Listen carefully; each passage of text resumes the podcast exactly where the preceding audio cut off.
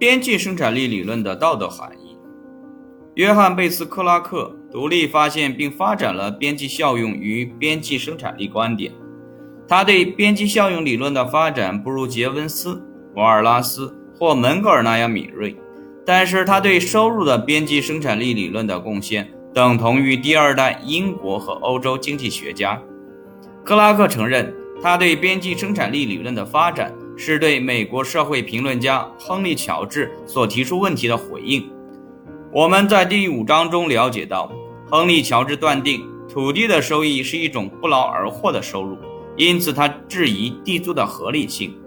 乔治的主张促使克拉克试图确定由个别生产要素产生的产品，以及边际生产力理论。约翰·贝茨·克拉克的儿子 G.M. 克拉克也是一位重要的经济学家，在克拉克早期的著作中就已清楚地表现出他对道德问题的兴趣。这一兴趣并不像他对边际生产力理论的贡献那样具有理论上的特性。然而，他的财富的分配包含其边际生产力分配理论的实质，也包含了对竞争性市场所产生的合意的道德后果的广泛发展。没有必要详细的展开克拉克对边际生产力理论的贡献。有关的要点是他以下结论：即在完全竞争市场中。每种生产要素将获得等于其边际产品价值的收益，这一收益度量了一种要素对正在生产的特定产品的贡献，也度量了它对社会的贡献。资本的收益通过资本是生产性的这一事实被证明是正当的。收益不是抢夺，而是诚实、公平以及公正的。同样，土地的收益也不是一种不劳而获的收入，而是土地生产力的收益。同样的结论也适用于劳动的收益。克拉克的结论是，完全竞争市场所产生的收入分配是一种道德上正确的分配，因为它根据生产要素对社会产品的经济贡献，对它进行了奖赏。他主张剥削理论和不劳而获收入理论是天真的，原因在于他未能了解经济体中市场力量的运作。约翰·贝斯·克拉克对边际分析。尤其对边际生产力理论的贡献，为他赢得了全世界的认可。他是第一位对经济理论做出重要贡献的美国经济学家，这样认为是公平的。然而，他从边际生产力理论中得出的道德结论，与他对实证理论的贡献相比，吸引了更多的批判性注意。这么认为或许更公平些，因为克拉克把他的道德结论视为他最重要的贡献。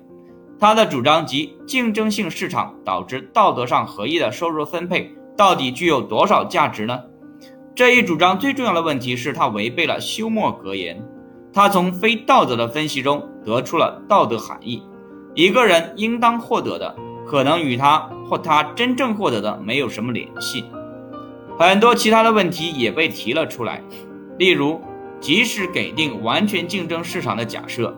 也没有理由断定，因为每种要素获得其边际产品价值，所以每个个体就获得了一种收益。这种收益度量了他或他对经济体和社会的贡献。个体的收入将取决于他或他在市场上销售的要素的价格，以及所销售的要素的数量。拥有资本和土地的个体将获得这些来源的收入。但是这些报酬代表了要素的贡献，而不是个体的贡献。克拉克道德结论的另一个难题是他对完全竞争市场的依赖。克拉克明白厂商与工会两者的垄断力量，并试图将垄断力量的影响置于收入分配和他的道德结论中。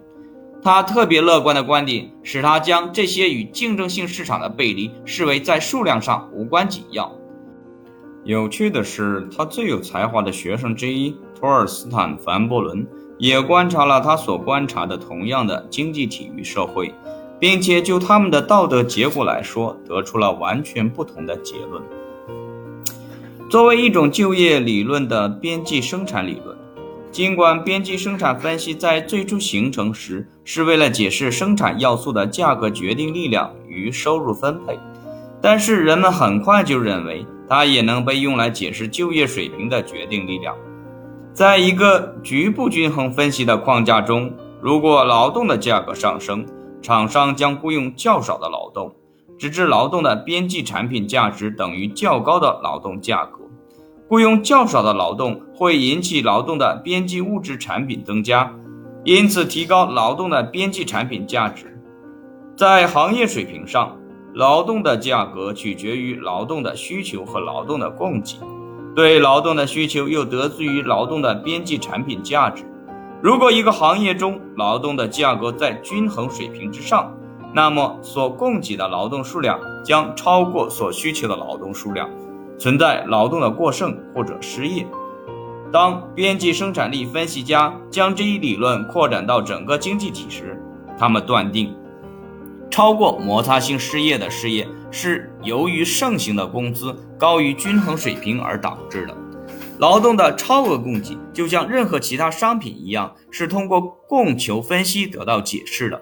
考虑到这种分析和有弹性的工资率，市场系统会自动纠正失业，因为工资会下降。失业是劳动市场非均衡的体现。当劳动市场恢复均衡时，失业就会消除。以边际生产力的这一应用为基础，人们在不同时期得出了很多政策结论。工资应当保持弹性，任何对弹性工资的妨碍，例如工会合约或最低工资法，都是不合意的。工会与最低工资法会导致失业。如果经济萧条产生了失业，那么使工资丧失弹性的制度因素将阻止市场通过降低工资而自动消除失业。从边际生产理论中得出的宏观经济政策结论是，通过允许工资下降，能够消除经济萧条与失业。尽管一些经济学家基于社会理由，很不情愿地提倡降低工资来消除失业和治理经济萧条，然而正统理论得出这些结论是没有什么疑问的。在讨论这个问题时，阿尔文·汉森引用了亚瑟 ·C· 辟谷二十世纪二十年代的著作。这些著作描述了就业与工资之间的这样一种关系。汉汉森说，他提名辟谷是二十世纪经济学家普遍接受的思想中最杰出的代表。很多经济学家无数次地提到他，任何人都能容易地增加关于他的内容，只要不怕麻烦这样做。这些观点都是从边际生产理论中产生的。在二十世纪三十年代中期。在受到约翰·梅纳德·凯恩斯严厉批评之前，这些观点一直为正统理论家所主张。诺贝尔奖获得者、经济学家约翰 ·R· 希克斯在他的工资理论中拿出两章来论述工资规制与失业。希克斯断定，由于工会的压力或者由于立法而人为的使工资高于竞争性均衡的工资，将导致失业。并且失业必定会持续，直到人为确定的工资被放松，或者直到竞争性工资上升到人为确定的水平。我们能用图九点三中的简单供求分析来阐明这一推理。劳动的需求曲线第一撇为劳动的边际产品价值，在工资 W 一上，被雇佣的劳动数量为 OQ 一，厂商将雇佣劳动。一直到所支付的工资等于劳动的边际产品价值的那一点上，在工资 W 一上所提供的劳动数量为 OQ 二，在工资 W 一上劳动的超额供给等于 Q 一 Q 二，它被称作失业。如果市场自由运行，工资将下降到均衡水平 W E，，失业将消失。因此，失业是一。劳动市场暂时非均衡的结果，或者二阻止工资下降的某些障碍的结果。边际生产力理论加上其强烈的自由放任市场导向，使得美国的经济学家在二十世纪三十年代早期提出，减轻经济萧条的最佳政策是使政府置身于经济体之外，让市场运行，从而降低工资。我们来简要考察一下凯恩斯。对把边际生产力理论作为一种就业理论的主要批评。